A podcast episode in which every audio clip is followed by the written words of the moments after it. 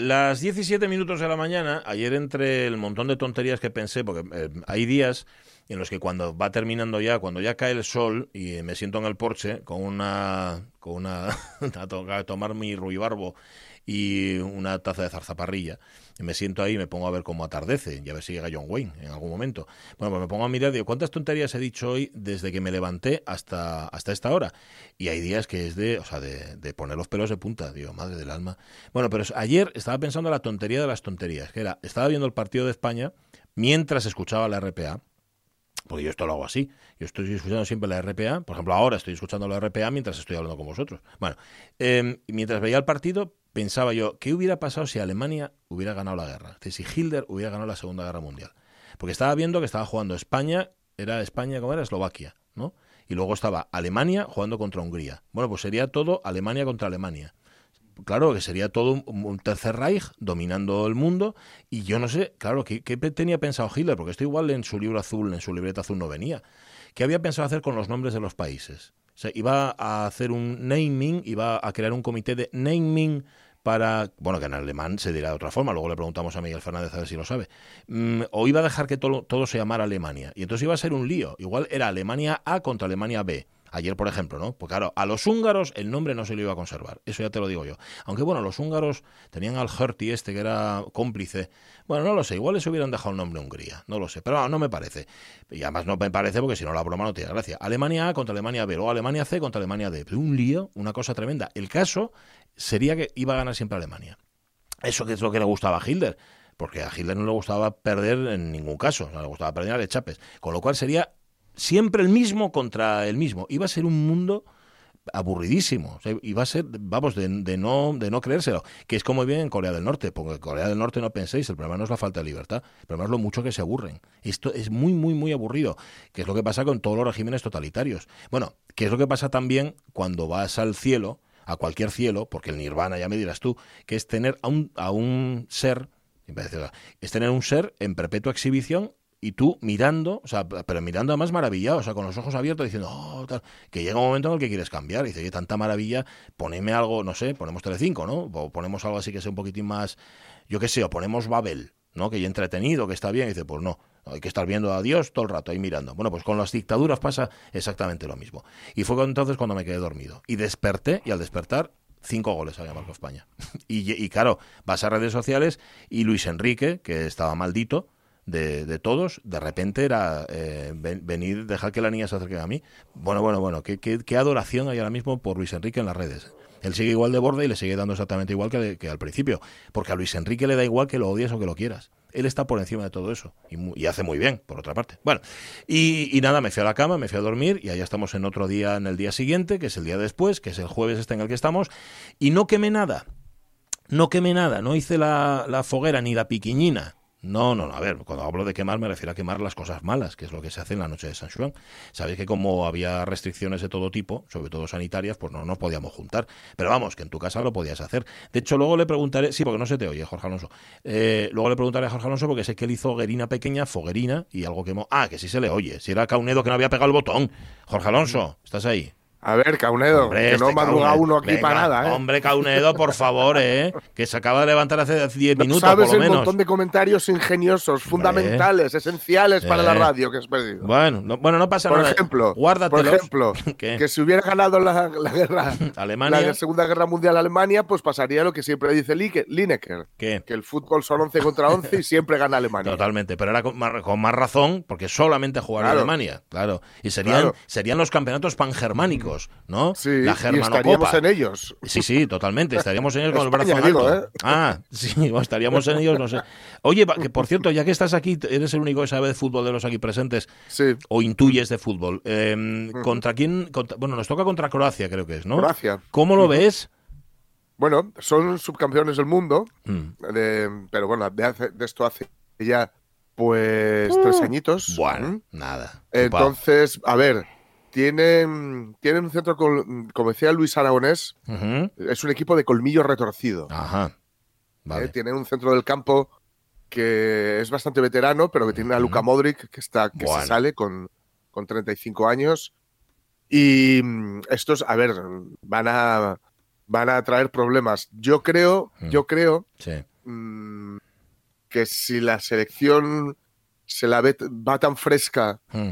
Y, y consigue escalar, escalonar el centro del campo como hizo ayer con, con Busquets, con Coque y con Pedri, Sí. yo creo que, que debería pasar Ajá. España. Ahora, Ahora bien. ahora. Luego, Ajá. los que vienen detrás, Sí. cuidadín. Ya. Claro. Ahí, ahí claro. España está un escalón por debajo, Claro, claramente. claro. Ya. Pero bueno, está la furia Porque ahí española. está ¿eh? Francia, sobre Ya, todo ya. Francia, Italia.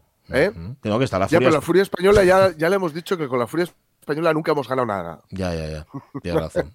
pero queda Y bien. luego sería, sería bueno tener un delantero que marcara los goles. Eso es verdad. Un delantero furioso y, que, y además marcara goles, que tuviera las dos cosas. Pero bueno, prove, prove Morata, ¿eh? Ya, No- ya, no- ya. No, quiero, no quiero hacer más leña árbol caído. Cinco, cinco goles ayer. ¿Y cuántos marcó Morata? Ninguno. Vale, ya está. No solo ninguno, sino que cuando le sustituyeron, cuando le sustituyeron, el tipo que entró por él, Sí, que es Fernán Torres, sí. na- nada, Nada más entrar. sí. Nada más entrar, marca Mm. un gol. Sí, sí, sí, tal cual. Ah, es que son... Bueno, va. eh, gracias eh, por ese primer análisis de, de la Nada, nada. situación. Vale. O- eh, oye, que ayer hiciste foguerina y quemaste cosas, ¿no? Sí, sí, sí, sí, sí. Bueno. Eh, en Casina, claro. Bueno, Mm, como corresponde. Así, muy modesta. Pero sí, sí, quemamos, quemamos ahí un papelín Muy bien. y una bengalita. Muy bien. No. Ajá. Una bengalita que no es una natural de Bengala. O sea, no es una persona No, que no, haya nacido allí, no, sino no, que es... Vale, vale, vale. Que no se, que no se asuste nuestra, nuestra numerosísima audiencia bengalí. Eso es. Los Que tienen además mil lanceros. Hombre, tienen- Mil lanceros bengalíes que Sí, señor. escuchan. Y el tigre de Bengala, a quien Sí. yo venero, Ah, que, no. Ujú. que, no se, que, no se, que no se molesten con nosotros, que no vengan con un Chris Malayo, Bueno. que- como el que utilizaba el tigre Entre los de Bengala. dientes, además. Sí, señor. Sí, sí. Señor, que hay que tener mala idea para hacer un, un puñal tan retorcido como es el, el, el ¿Sabéis, ¿sabéis por qué era, no? No, El, el Chris Malayo no sabía, había ¿no? sido on- ondulante Sí. Para que entrara aire en la herida. Que, que- que- uy, iba a decir una palabrota. ¿Me hacéis decir malas Sí. palabras con estas cosas? Sí. Sí, Qué mala sí. idea, ¿no? De la- por lo mi- es por lo mismo por lo que a las bayonetas se les hace un canal, un, un canalito. Si Ah. veis, tienen un canalito Para que entre el en aire. medio, pues eso es para que entre el aire, aire en la herida y, Ah, y vale. bueno, sea Sí. Sea más peor. fácil que haya una infección, etcétera. Bueno, bueno, pues nada. Todo lo que habéis aprendido en estos 10 minutos de la radio mía, ¿Visteis? así a lo tonto y gratis prácticamente. Bueno, em, nos vais a contar no lo que habéis quemado, sino lo bueno que habéis tenido, lo que no habéis quemado en esta fogara de San Juan. Una sola cosa, aunque sea buena, del año que se ha terminado. Es lo que os pedimos hoy en Facebook y si queréis en el 984 1050 48. Ponme la sintonía, por favor, Caunedo, que hace tiempo que no... ¿Sabes esto que no coincide en la primera La hora? radio es mía. Con Pachi Poncela. Hay como una especie de relajación de costumbres en este programa, de verdad, y yo soy el primero además en practicarla. O sea, no, no digo, Jolín, Caunedo, ah, Pablo Fernández, oye, Elena Román, Jorge Alonso. No, no, no, no, no. Soy Sí, yo, sí. soy yo. Pero que sois estamos llegando a límites preocupantes. Bueno, ¿eh? bueno, Yo el bueno. otro día me oriné encima. Ajá. Eh, No me apetecía ir al baño. Sube la, sube la música. Pausa valorativa. Bueno, estamos ya los citados y alguno más que ha sido citado y rueda de prensa hoy a las diez y media.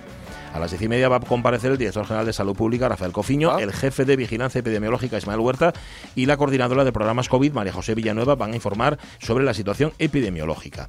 Y creo que la noticia es muy buena, muy buena, muy buena, porque si no me equivoco y si tenemos suerte, va a ser la última rueda de prensa que den. Digo lo de la ¡Ay! rueda de prensa, la última, porque eso significa una cierta normalidad en la situación. Pero bueno, cruzamos, crucemos los dedos y sobre todo seamos responsables, que es lo más importante. Y entre los que vienen, y los que vienen a despedirse, Juan Pastor. Ya está. Que lleva un rato haciendo lo mismo que el Ebro al pasar por el Pilar, que es guardar silencio. Juan Pastor, ¿cómo estás? Buenos días. Bueno, he dormido poco, la verdad. ¿Has dormido poco? Sí, Ah, ayer, sensual. ayer quemé neuronas. sí. Ajá. Las malas, ¿no? Sí. No, bueno, es Sa- San Juan, ¿no? O sea, es Sí, mi santo y el de Juan Pastor. Felicidades, felicidades, Juan. Y eh, Juan tengo- yo tengo muy mala suerte porque generalmente siempre el 24 de junio tengo examen a las 9 de la mañana. Ajá. Y para un año que el examen lo tengo mañana, Ujú. Me toca radio. Ya, con lo ya, que ya, no puedo dormir. ¿qué pero va-. Bueno, no pasa nada, pero duérmela un rato aquí, sí. Bueno, no, que nos tienes que contar cosas. Bueno, de hecho, a ver, eh, va- vas a hacer un poco, vas a hacer lo que les hemos pedido a los oyentes. Bueno, no sé si de lo bueno o de lo malo, pero vas a hacer un poco de resumen, ¿no? De Sí, temporada. porque ha sido un año. Bueno, hace un año exactamente eh, no pude venir aquí al programa. Eh, hablamos por teléfono porque estaba en el juicio de, Ah, sí, de del- Ronzón. de Ronzón, ¿no? El año pasado fue un año marcado por, por la ocupación del Palacio de Ronzón, la pandemia. Yo, como recordáis, pasé el confinamiento en Ronzón. Sí. Y pues hace como un año volví a casa. Eh, Como yo- ya he contado ya alguna vez, eh, yo suelo ser infiel a mi esposa la psicología con la política, con mis cosas ahí anarcopunkis. Y hace un año volví a casa, con el rabo entre las piernas, piqué en casa de mi esposa la psicología. Y bueno, solo me dijo una cosa, ¿Qué te digo? ¿cenaste? Y yo, no, voy a hacerte unos huevos fritos. La verdad es que no me preguntó dónde estuviste, qué con quién- gusto. ¿cenaste? Qué gusto. Y la verdad es que este ha sido un año muy psicológico para mí. Me he vuelto a enamorarme de la psicología, he vuelto a disfrutar, a pesar de tener que dar clase a un ordenador, ¿no? Que es una cosa difícil, ¿no? Ya he contado en alguna ocasión que para mí dar clase este año ha sido un poco como jugar a la Ouija, ¿no? Estás Ujú. ahí. ¿Hay alguien ahí? Por favor, si hay alguien, manifiéstate. Y de vez en cuando algún alumno, sí, aquí estamos, ¿no? Pero bueno, y, y bueno, la verdad es que mm, quería un poco recordar de todo lo, de lo que hablamos, ¿no? Si recordáis, comencé, como siempre, hablando de mi verano, ¿no? Sí. de mi relación con los foriatos, ¿no? Ese- esa catalana que dijo que todos los asturianos éramos feos. Es verdad. o esa pareja de madrileños que decía, mira el chirimiri asturiano. ¿no? Luego, pues también, como no puede ser de otra manera, dediqué un programa a las canciones de Ujú, verano sí. y escuchamos El gallego del amor de Alvarito, Ay, qué buena. Que me lo encuentro de- vez en cuando por ahí de fiesta y cuando se emborracha siempre me dice lo mismo. Juan Pastor, ¿cuándo me lleves a la radio? Cuando quiera. ¿no? Claro. ¿Cuándo me lleves a la radio? Y tú que cuando él quiera. Nosotros estamos abiertos a experiencias nuevas. Y bueno, eh, también hicimos otro programa de canciones, canciones de una pandemia. Es una cosa que suelo hacer un par de veces al año, un programa de canciones. Esta vez tocó canciones para una pandemia. Ya que hablamos de música, también recordar que hablamos de Britney Spears. Sí. Free Britney, Sí, señor. que sigue igual, sigue todavía en- Prisionera. sí, prisionera de su familia. Eh, hablamos de Celia Viadacaso y su documental La calle del agua, que se, Sí. se había presentado en el Festival de Cine de Gijón. Que ganó. Sí, sí, ganó un montón de premios. Hablamos de viajes, turistas y vagabundos. eh, hablamos de los sobos. Hablamos de Nomadland cuando mm, casi nadie, visto, ni, ¿verdad? ni yo mismo sabía que existía. Yo había trabajado el libro de Jessica Bruder para mis alumnos de psicología del envejecimiento, tema de las jubilaciones, etcétera, y no sabía que había una película. Me enteré haciendo el programa, ¿no? Y- pero bueno, aquí en la RTPA se habló de Nomadland cuando nadie sabía ni que Eso es verdad, existía como de tantas otras cosas. Ujú. Y, curi- y curiosamente, eh, eh, una chica, una alumna mía que escuchó ese programa, me llamó para hacer el trabajo fin de grado sobre... Bueno, al final acabó siendo sobre turismo, motivaciones para viajar, pero fue a raíz de este programa. Fíjate. Trabajo que tengo que corregir hoy, porque mañana es último, es el último día para entregar los trabajos fin de grado y estos alumnos que lo dejan todo para el último día, Ahí. pues me acaba, de- literalmente de la que venía, me acaba de enviar, "Mm, te acabo de enviar el, el trabajo. Y yo, bueno, pues nada, mañana quedamos y te lo, tengo que revisarlo hoy. Mm. Y bueno, pues ha sido un año en el que, reconciliado con mi esposa la psicología, pues he hablado bastante de psicología. Sí. Sobre todo de psicología positiva, explícitamente, o también eh, implícitamente hablando de la felicidad o hablando del transhumanismo, ¿no? Mm. Pero no he abandonado a, a mi amante la política y hemos tratado también temas También, políticos. también. Hemos hablado de Kropotkin, que se cumplen 100 años de su nacimiento, del 15M, Sí. en el décimo aniversario de- del 15M, y recientemente del zapatismo, ¿no? Eh, También, que, re- bueno, decir que los, las zapatistas ya están aquí en España, no en Asturias, que yo sepa no van a venir, pero están ahora mismo en Galicia, ¿no? Ujú, O sea, que está están muy cerca. cerquita, yo tengo un par de amigos que se han ido a recibirlas, y hay una serie de actos, y yo creo que la, la semana que viene va a haber varios actos en, en Asturias, pero sin las zapatistas, ¿no? Porque, pero bueno, documentales, eh, mesas redondas, Ujú, etcétera, ¿no? Mm. Y otra cosa de la que hablamos, porque es una de mis obsesiones, es del capitalismo, ¿no? También, también. El capitalismo es política, también es economía y también es psicología social. El capitalismo, además de ser un sistema económico, es una manera de relacionarse y es algo que me interesa mucho. Y en varios programas he tratado aquí el tema del capitalismo como una religión. Lo trató Juan Pastor de una manera así rigurosa y lo trató también Juan Pastrol, con su Señor. catecismo capitalista, ¿no? Es verdad, con los mandamientos Sí, y sí. todo esto. ¿Eres sí, capitalista? Sí, soy capitalista por la gracia del dios dinero. Que em, esto, eh, esto eh, lo de que el mismo tema lo trate Juan Pastor y Juan Pastrol, es algo nuevo de esta temporada, pero que también lo hicimos en eh, a final de año, ¿no? Cuando Juan Pastor contó la historia del mundo en tres minutos y a continuación Juan Pastrol la contó en 30 segundos, ¿no? Sí, señor. Y bueno, pues eh, hablar también de Juan Pastrol, que ha tenido su espacio aquí este año, ¿no? Por ejemplo, destrozando la literatura, ¿no? Destrozando eh, la literatura infantil y juvenil y destrozando totalmente. luego la literatura. Porque es lo que tenemos los profesores, que, que- que no leemos. No- Ujú. No nos hace falta. O sea, ¿No leéis? no lee. ¿Tú te crees que un profesor lee todo lo que le escriben los alumnos, que lee los exámenes, los trabajos? ¿Tú crees que yo voy a leer los trabajos fin de... No, los- El que tienes para hoy no vas a... no, yo lo ojeo un poco y ya sé de qué va. Ajá. Y Bueno, a entonces- ver, también tienes, también tienes tablas, ¿no? ¡Lo Eso ayuda. sabía! Ah, Claro, entonces yo me cojo la Iliada, lo ojeo un poco y digo, bien, Homero, un 8. Mm. Y ya está. Y, Dice Homero, para no existir, mira, un 8. y- ya está, ¿no? O sea, y entonces, bueno, pues claro, Juan Pastrol ha cogido eso de mí, entonces no tiene problema en destrozar Ujú. lo que se ponga por delante. Y bueno, pues eh, me gustaría contar dos anécdotas. Venga, va. Eh, una primera que diréis esto a qué viene, pero luego eh, trataré de hilarlo. Es una anécdota, ya que hemos hablado de fútbol, hay- eh, el Real Madrid tuvo un entrenador, también entrenó la Real Sociedad, el Deportivo, que es John Benjamin Tosak. Sí. ¿no? Un Hombre. muy majo, ¿no? Y él tenía una... hay un- decía algo que a mí me encantaba, ¿no? Que es que Creo cuando, que ya sé cuál es esa anécdota. Que cuando, cuando perdía, pues llegaba a casa y decía, Sí, voy sí. a quitar a los 11. Voy a quitar Sí. los 11. A los 11 los voy a quitar. Luego el lunes decía, bueno, voy a quitar a 9. El martes, bueno, a 7. El miércoles voy a quitar a 6. El viernes quito a 3. Y, el domingo juegan los 11 Los mismos, cabrones de siempre. ¿Por qué cuento yo esto? Porque yo todos los años a estas alturas digo, no vuelvo a la RTPA, Normal. porque yo ya no tengo nada que contar. Sí, señor. Yo- mi último año. Pero luego en julio me pasa algo, ay, vea esto, esto para la radio. En agosto un par de cosillas. En septiembre ves un documental, ah, esto para la radio. Entonces, luego me llamáis y tengo como 5 o 6 programas y digo, Bueno, anda, ya tiro. venga, Ya un tiro, año más. cada 15 días. Claro. Claro. Y luego llega Navidad y se me acabaron los, esos programas que tenía y digo yo, pero ¿por qué me habré comprometido otro año más, no? Sí, sí. Entonces, Con lo bueno. lo cual el año que viene no vienes, ¿no? En septiembre no contamos contigo. Yo creo que no. Vale. Lo que pasa es que, el- y ahí es donde va la segunda cuestión, yo, Juan Pastor no vendría, pero Juan, Ju- eh, Juan Pastor la verdad es que tiene ganas de volver, entonces no sé, igual me tenéis por aquí, ¿no? Juan Pastor, Eh, que por cierto, el otro día reconociste que nació aquí. en- Sí, en este sí, sí. estudio. eh, Y sí, quería contar cómo nació Juan Pastor. Ah, mira. Porque, bueno, ya que hablábamos del feedback, eh, el feedback es uno de los motivos por los que yo vengo a la radio. Ah, Mm. Vengo al estudio y no lo hago por teléfono, ¿no? Porque necesito feedback. Me pasa continuamente en clase. Mm, Traes algo que te parece que es la bomba y ves que no funciona. Ujú. Y otra vez comentas una cosa así de pasada y, y ves en la expresión de los alumnos que ha funcionado, entonces tiras por ahí. Yo necesito el feedback para comunicarme, ¿no? Y, y bueno, pues recuerdo las primeras veces que vine aquí a la radio con mis programas preparados Guay. sobre la depresión, la ansiedad, y yo veía que eso no funcionaba, ¿no? Tuve que ir adaptando mi... Y ahí surgió un poco Juan Pastrol. Y surgió de una manera un poco así anecdótica. Era final de ya de temporada, yo ya convencido de que no iba a volver a la RTPA. Y digo, bueno, pues ya from lost to the river. Ya Perfecto. perdidos al río. Ujú. Y entonces había un tío que me caía muy mal. Ujú. No de aquí, ¿no? De No, no, no, de aquí. fuera. Y que me escuchaba de vez en cuando. Entonces, no sé si recordáis que hice un programa, La psicología del hijo de puta. Ah, sí. Pues Ujú. Era él, era mi amigo. Anda, estaba basado en hechos reales. Es con- lo que hice fue describir a mi amigo, ¿no? Que o no me escuchó ese día o no se dio por aludido porque me sigue saludando muy bien, ¿no? Ah, bien.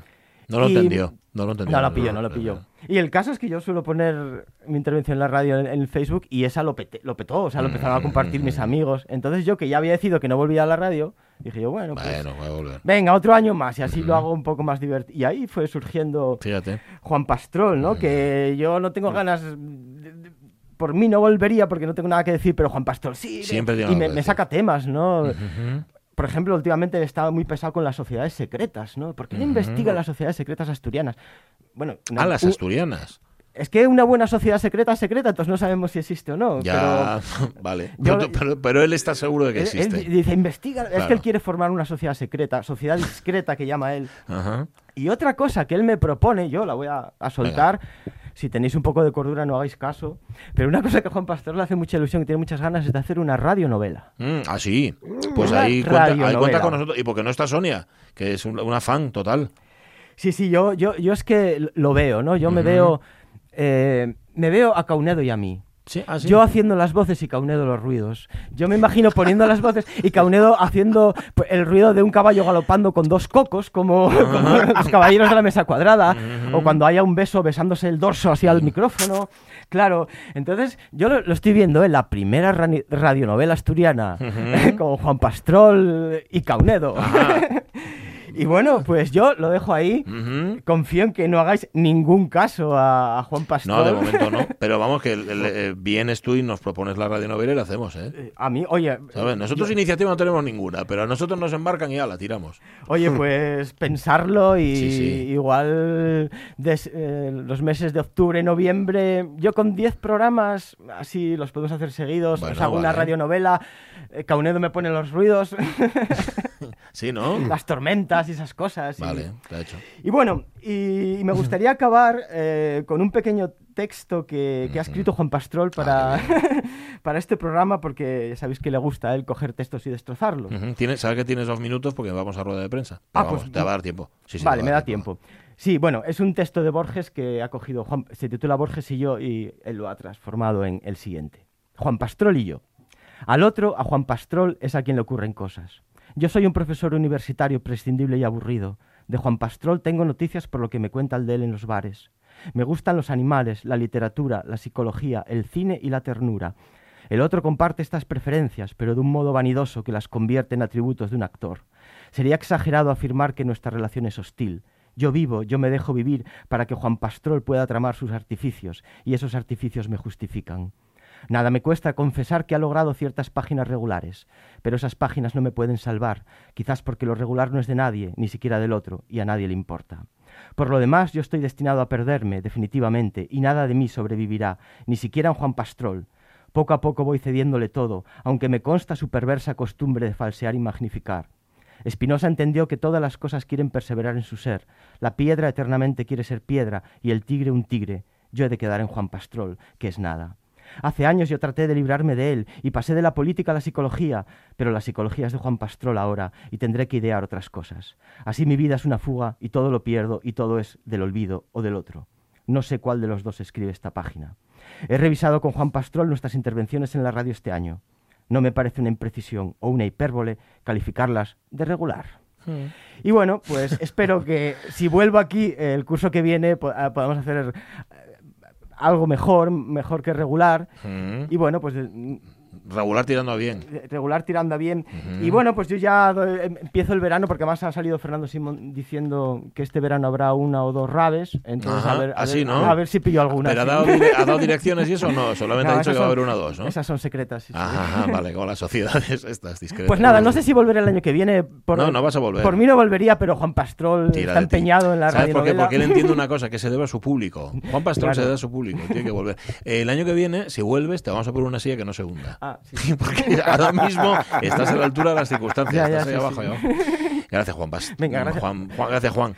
Juan, gracias. Y, gracias a vosotros. y feliz, y feliz santo, feliz día del santo. Ay, pobre lo que le queda ahora, ¿eh? después de una noche sin haber dormido, tiene que leerse trabajos y cosas de estas. Bueno, es mucho peor eso que la radio, ¿eh? también te lo digo.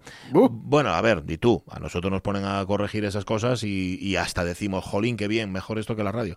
Pues no. Oye, dice Ramón Redondo que él ya había visto Nomadland cuando habló de ella en la radio Juan Pastor. A ver, Ramón Redondo, no nos cabía la menor duda. Con Ramón Redondo nos Hombre, hemos topado. Claro, sí, so- solo faltaba eso. Bueno, estamos en Prevengan, ¿eh? ahora mismo, porque sabéis que Mm. tenemos rueda de prensa, tenemos comparecencia justamente para contar. Puede Mm. ser, puede ser, y sería estupendo. mm, De verdad que cruzamos los dedos, pero responsabilidad ante todo, el último o la última comparecencia de esta situación de pandemia en la que estamos. Eso no significa, muchísima atención, que esto haya terminado, ni mucho menos. Es cierto que la vacunación va a buen ritmo y es cierto que la mayor parte de la población empieza a estar protegida, pero no debemos confiarnos. Así que enseguida nos vamos para conocer la última hora con el director general de Salud Pública, Rafael Cofiño, el jefe de Vigilancia Epidemiológica, Ismael Huerta, y la coordinadora de programas COVID, María José Villanueva, que nos van a contar eso, cuál es la situación y también lo más interesante, que es lo que nos espera mm, sin hacer predicciones, ¿eh? sencillamente viendo lo que nos espera y lo que tenemos que hacer para que lo que nos espere sea positivo y no negativo. Mientras tanto os contamos que está el Facebook abierto para que nos contéis de este último año, como acaba de hacer Juan Pastor, qué cosas buenas os quedáis, porque las otras ya las habéis quemado. Sí, a ver, a ver, puede haber- a ver, igual lo que más Oye, es pero- verdad o, o no. Rápidamente, antes de que llegue la rueda de prensa, solo Sí. para que la gente nos eche un cable, o mejor dicho, me eche un cable. A ver. Em, ¿Se quema lo bueno o se quema lo malo? Ahí lo dejamos. Espera que vamos a la rueda de prensa, luego contestamos. Vale.